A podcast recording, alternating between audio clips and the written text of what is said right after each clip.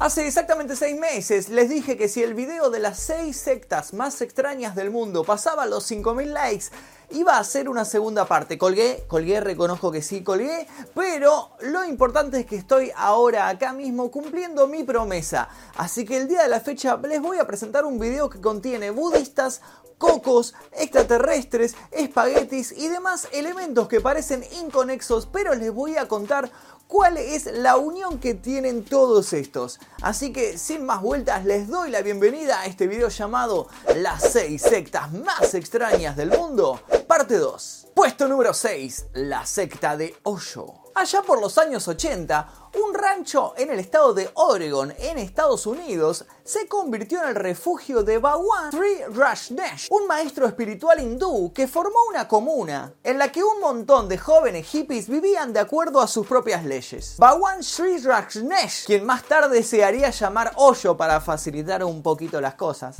era una especie de gurú espiritual quien en los años 80 alcanzó muchísima popularidad en muchos países del mundo, pero específicamente lo conocieron muy bien en Estados Unidos. Su popularidad era tal que atraía a personas de diferentes clases sociales. Lo seguían los pobres, los locos, los vagabundos y también lo seguían los empresarios multimillonarios que pasaban sus vacaciones arriba de un yate. Precisamente, el haber influenciado en estas personas pudientes le permitieron crear un pequeño imperio alrededor de su creencia. Esta financiación, sin duda, le permitió dar rienda suelta a todos sus disparates. Sus enseñanzas promulgaban la pobreza material como forma de elevar el espíritu, pero Luego él se hacía fotografiar con toda clase de lujos y riquezas, como por ejemplo manejando algún Rolls Royce. Cabe aclarar que tenía una cochera repleta, repleta del Rolls Royce, que era por supuesto su marca favorita de autos. Llegó a tener 94 de estos coches y su plan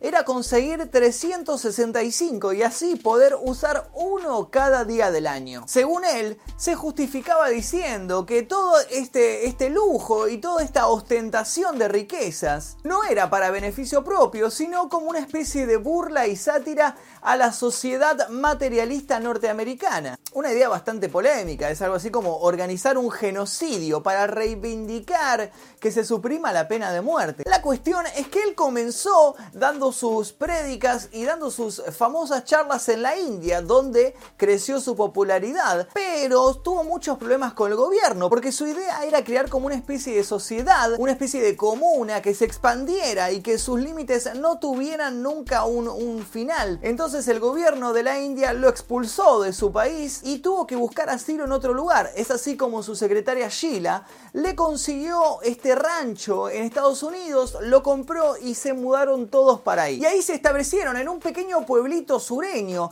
repleto de viejos conservadores, quienes de repente vieron desfilar ante sus ojos a un montón de jóvenes barbudos que los escandalizaron con sus vestimentas y con su exceso de sexualidad en todos lados y empezaron a expandirse cada vez más. Es así que lograron copar toda la ciudad e incluso fueron a elecciones y el nuevo gobernante de la ciudad era un miembro de la comuna de Hoyo. Su meta era ampliar cada vez más sus límites y apoderarse, ¿por qué no?, de Estados Unidos y luego tal vez pueda venir el control mundial.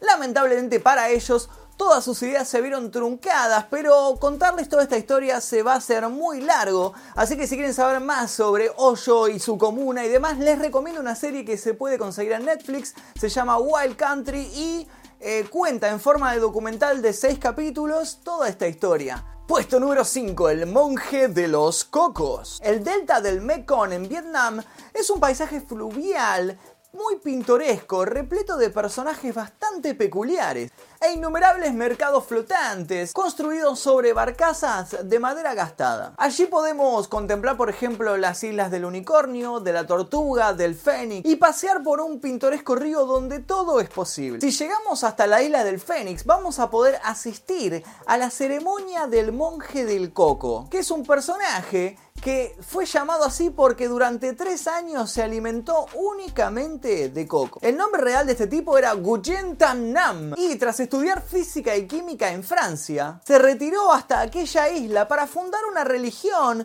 que era una mezcla entre cristianismo y budismo. En su apogeo, esta rama del budismo contó con muchísimos seguidores en Estados Unidos, incluido el periodista y escritor John Steinbeck IV, hijo del célebre autor de Las uvas de la ira. Steinbeck incluso llegó a ser ordenado como un monje por el creador de esta religión. Nam, quien provenía de una familia muy acomodada, se dedicó durante años a vender jabón hecho de coco. Pero, tras salvarse de una ejecución a manos de soldados franceses, decidió dedicar su vida a la meditación. Según relata el libro The 25 Year Century, de Quantum Lam. Luego de tres años de retiro en las montañas próximas a la frontera con Camboya, decidió instalarse en su provincia natal de Ventre, famosa por el cultivo de cocos, y allí fue precisamente donde fundó su propia religión. Su fuerte compromiso con la paz y su notoriedad, ya que fue candidato a la presidencia de Vietnam del Sur en 1968, dieron a la religión de los cocos cierta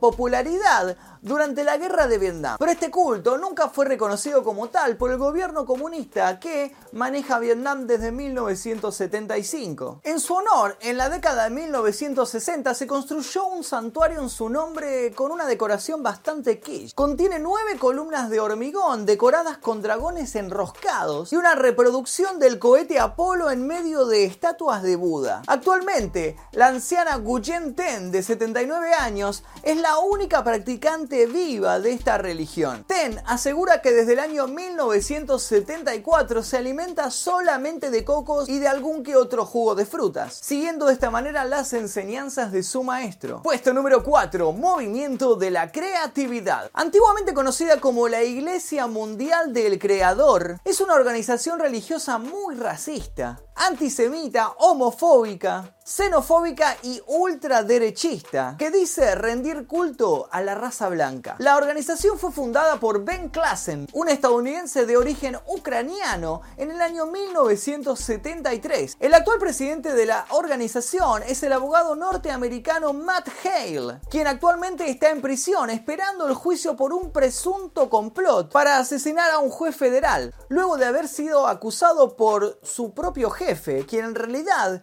era un agente del FBI infiltrado y su nombre es Anthony Ébola. Los creativistas consideran que la raza blanca es el culmen de la evolución humana y es el origen de toda ciencia, cultura, civilización y progreso humano. Para ellos, las demás razas son inferiores biológicamente, siendo la más baja de todas la etnia negra. Puesto número 3 ciencia feliz. Basada en el budismo, esta religión fue fundada en 1986 por el japonés Ryuho Okawa, luego de dejar la empresa comercial en la que trabajaba y tener una revelación mística. Okawa sostiene que él es la encarnación humana de un ser supremo llamado el Cantare. Este líder afirma recibir orientación de más de 500 espíritus que han tenido un profundo impacto en la historia mundial. Y todas esas enseñanzas él se las comunica a sus fieles. La página oficial de la religión explica que para alcanzar la verdadera felicidad, también conocida como iluminación, los miembros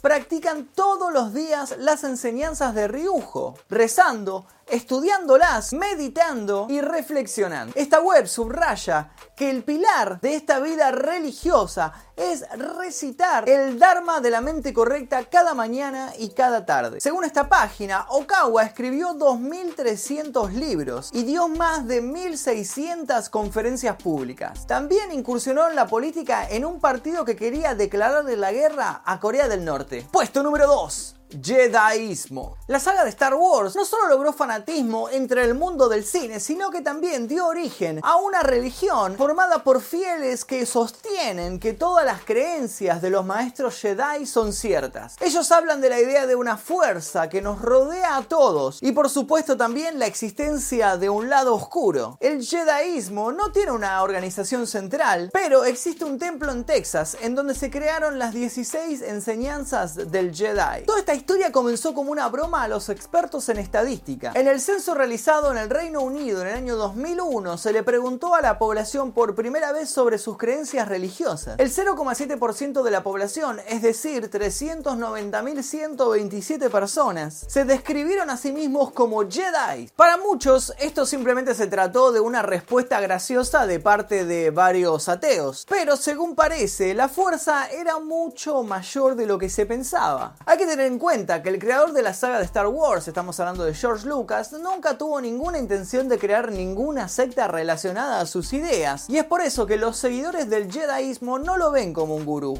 Si no, esto se hubiera convertido en algo así como la cienciología. Si no saben de qué estoy hablando, les recomiendo el video anterior que hice sobre las 6 sectas más extrañas del mundo y les dejo el link aquí debajo o también creo que va a aparecer en la etiqueta acá arriba, si es que me acuerdo de ponerlo luego.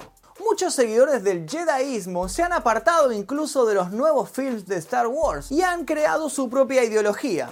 El templo de los Jedi en Estados Unidos tiene, por ejemplo, tres ideas centrales. Foco, conocimiento y sabiduría. Las consideraciones filosóficas y teológicas del Jediismo no son las mismas que las de la Guerra de las Galaxias, sino las de la filosofía que inspiró al film, asegura el Jedi Akarin, que es el alias de Michael Kitchen, uno de los miembros de esta religión Jedi. Hay que recordar que la Guerra de las Galaxias se basó en ideas mitológicas creadas por el escritor Joseph Campbell, quien a su vez influyó a varios pensadores como por ejemplo Carl Jung, Alan Watts y Jiddu Krishnamurti. Ninguno de ellos es visto con la reverencia concedida a un santo. Nosotros estudiamos a las ideas, no a las personas asegura este Jedi. Si bien todavía no es considerada como una religión, los integrantes del Jediismo tienen confianza en que esta creencia perdurará mucho tiempo. Secta bonus. El culto al príncipe Philip.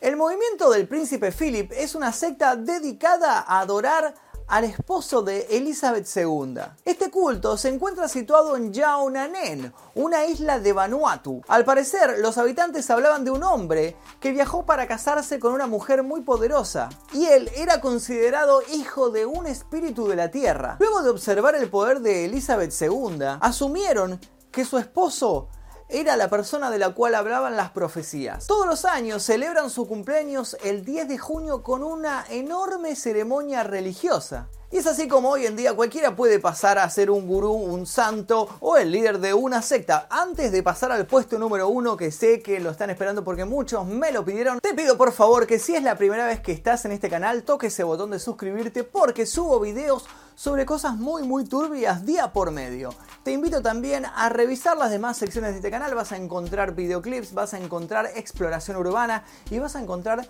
muchas muchas cosas muy extrañas. Ahora sí, puesto número uno, pastafarismo. ¿Qué es el pastafarismo? Bueno, la palabra es un neologismo que deriva de la unión de dos palabras. La primera es pasta, la pasta de los ravioles, los fideos, la pasta. Y la segunda es el rastafarismo.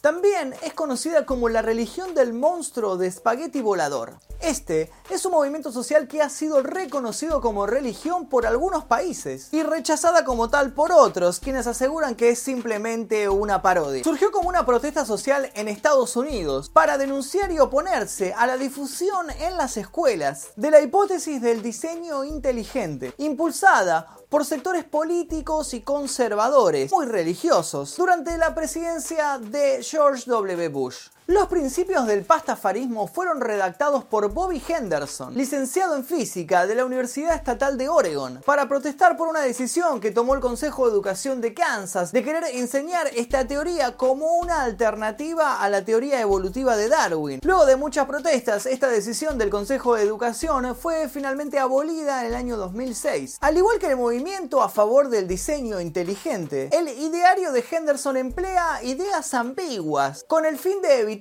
los mandatos judiciales que prohíben la enseñanza de la religión y del creacionismo en las clases de ciencias de los centros educativos públicos de Estados Unidos. Henderson envió una carta abierta al Consejo en la que expresaba su fe en una deidad creadora sobrenatural, muy similar a una enorme bola de espagueti con albóndigas. En consecuencia, él solicitaba que la teoría del diseño inteligente, defendida por su movimiento el pastafarismo, también fuese enseñada en la clase de ciencia en las escuelas. Este movimiento alcanzó cierta popularidad gracias a la difusión en los medios de comunicación. Si vamos a su página podemos encontrar un texto que dice, tenemos pruebas de que el monstruo de espagueti volador creó todo el universo. Ninguno de nosotros, por supuesto, estaba allí para verlo, pero tenemos varios gruesos volúmenes que explican todo su poder con mucho detalle. Además, le sorprendería oír que ya somos 10 millones y aumentando. Solemos ser muy reservados, pues mucha gente opina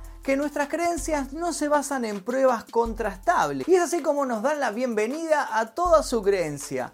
¿Vos te unirías a la creencia del monstruo de espagueti volador que creó el universo?